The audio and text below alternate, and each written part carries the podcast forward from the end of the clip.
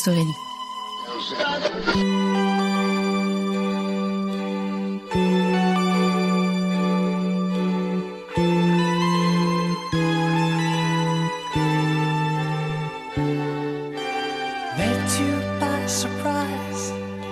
I didn't realize that my life would change forever. Saw you standing there Caroline Pastorelli. La Boom est le film français qui vient comme une évidence lorsque l'on parle de musique de film. Sorti en 1980, réalisé par Claude Pinotto, il est le film intergénérationnel qui a traversé les générations, trois au total. Il est aussi celui qui a lancé Sophie Marceau, inoubliable en vie, 13 ans, collégienne au lycée Henri IV, en prise à ses premiers émois amoureux. 4 300 000 entrées en France, 15 millions en Europe, l'histoire de cette adolescente entourée de ses amis et de ses parents, et de l'extraordinaire grand-mère toujours dans le coup Denise Gray, connaît un succès immense contrairement aux attentes. Vladimir Kosma, le compositeur de la bande originale, dont la chanson principale Reality est interprétée par Richard Sanderson, au départ refusé par les radios, s'impose comme un tube au point de devenir l'une des chansons les plus jouées au monde.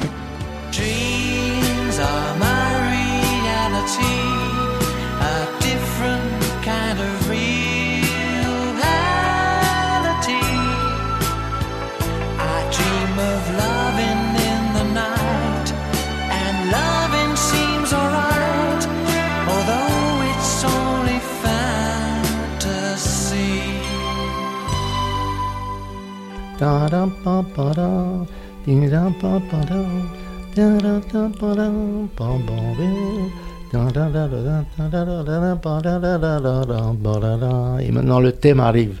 Dreams are mine. Bon. On me disait, les maisons de disques, c'est pas possible d'avoir une introduction si longue parce que les gens, ils écoutent d'autres choses. Et là, on peut pas attendre pendant 45 secondes d'attente avant d'avoir le thème. Ils sont opposés. Moi, je me suis accroché et je voulais que ça soit comme ça parce que je pensais que cette attente, cette introduction qui prépare l'arrivée du thème, c'est une attente indispensable, très importante. J'ai tenu bon.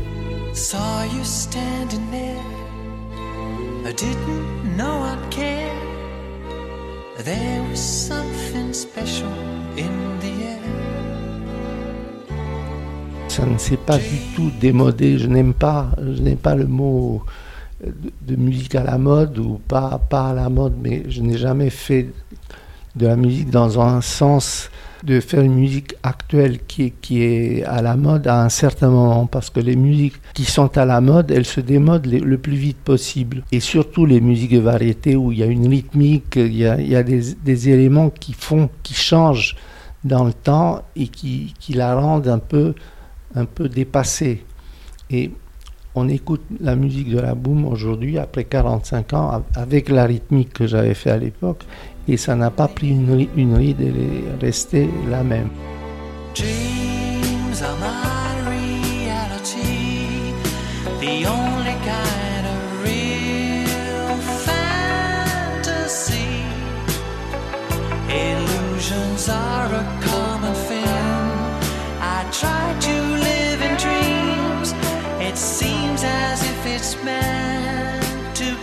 Moi, j'ai été appelé en fait par la Gaumont, par M. Marc Goldstoff, qui un jour me passe un coup de téléphone et il me dit Monsieur Cosma, on a besoin de vous d'urgence parce qu'on est en train de faire un film, il me le raconte, pour les jeunes, etc. On avait pressenti un compositeur, entre nous c'était Michel Pornareff, mais euh, comme il a des, problèmes fiscaux, etc., il a dû quitter la France, il est en Amérique et le contact est devenu difficile et, et Pinotto a besoin de quelqu'un sur place. Et dans une semaine, nous enregistrons des playbacks pour une scène très importante du film où les, acteurs doivent danser sur, un, sur un slow qui doit être le thème du, du film. Bon, il m'envoie le scénario, je le lis, et j'étais pas, j'étais pas enthousiasmé par, par l'idée, c'est-à-dire que ça me semblait que que, des que c'est un film comme ça qui est fait pour des jeunes par des vieux, quoi. C'est et que ça va être encore le énième qu'on fait pour les jeunes. Et je me disais, on va venir maintenant avec ce film-là, c'est un peu tard. Et euh, j'avais énormément de travail. Je faisais deux films importants L'inspecteur La Bavure avec euh, Coluche et Le coup du parapluie avec, euh, Pierre avec Pierre Richard. Deux films qui me demandaient beaucoup de travail. Ça me semblait que c'est un peu trop pour moi et j'ai dit écoutez, je ne peux pas le faire. Bon, alors Suite à ça, dans l'heure qui a suivi, j'ai reçu un coup de téléphone de monsieur Alain Poiret, qui était le patron de la, Gaumont, et il m'a dit Écoutez, Vladimir, vous savez, vous faites beaucoup de films chez nous, mais on ne peut pas vous appeler seulement pour des films avec des vedettes, qu'il y ait De Funès ou Belmondo, et c'est pour une fois, on fait un film sans vedette avec des jeunes, on a besoin de vous alors vous le faites s'il vous plaît parce que c'est bon, c'était un ordre, ouais, c'était plus c'était plus tellement à discuter. J'ai dit bon, d'accord. Et j'ai accepté de faire ça. J'étais à Saint-Jean-Cap-Ferrat. Je me suis mis à, écrire le thème et après deux, trois essais, j'ai trouvé le thème et j'ai envoyé une maquette qui a été acceptée avec enthousiasme. Voilà, c'est comme ça que je suis arrivé à à entrer dans ce film. Je ne voulais pas et j'aurais fait une grande, grande bêtise. Quoi. Ça aurait été l'erreur de ma vie. Il y a la surboom de samedi. Quelle surboom? Boom, pas surboom. C'est chez qui? Un mec, tu connais pas. Enfin, comment il s'appelle? Raoul. Raoul, Raoul comment? Mais j'en sais rien, qu'est-ce que ça peut faire?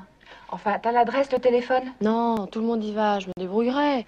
Écoute, Vic, il faut quand même que je téléphone à la mère de ce garçon. Mais c'est pas un goûter d'enfant Justement, c'est à quelle heure? 8 heures. Jusqu'à quelle heure? Et qu'est-ce que tu vas lui dire à la mère?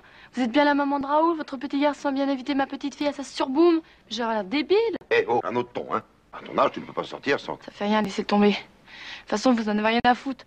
Vous pensez qu'à vous. Vous n'êtes même pas aperçu que j'ai paumé ma gourmette en or, que j'ai raccourci ma frange, vous l'avez même pas vu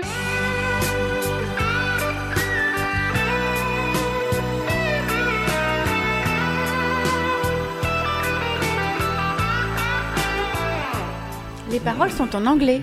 Oui. Pourquoi? Parce que je ne voulais pas que les paroles euh, gênent mmh.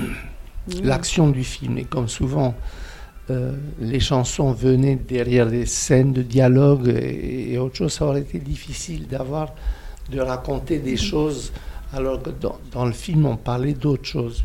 Et d'autre part, 90% des musiques de danse, de, de boîte à l'époque, et même maintenant sont en anglais.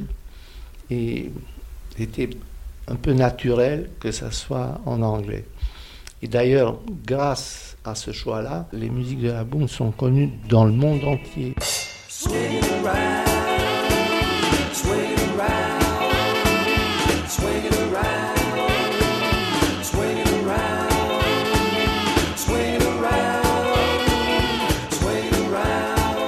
Le choix du chanteur, ça a été une vraie bagarre parce que la production, le metteur en scène et tout le monde rêvait d'avoir une vedette qui va lancer la chanson, euh, du genre euh, Johnny Hallyday ou Montagnier. Et moi, j'étais complètement opposé à cette idée parce que d'abord, je voulais que ça soit une découverte, une voix nouvelle, qui soit la voix du personnage, que ça soit euh, la voix du personnage du film, que ça soit quelque chose qu'on n'a jamais entendu avant, avant, tout au moins au niveau du timbre vocal. La production, tout ça, ils étaient contre. Ils m'ont envoyé même des maquettes avec Gilbert Montagnier, avec différents chanteurs connus, que j'ai refusé parce que je ne sentais pas, on va dire, tiens, c'est Gilbert Montagnier qui chante. Ou c'est Je ne voulais pas ça. Je voulais quelqu'un qui chante merveilleusement bien, mais nouveau, qui ait une voix nouvelle. Et j'ai demandé à la production de de engager quelqu'un qui me ferait entendre des maquettes de, ma, de, de la musique pendant six mois.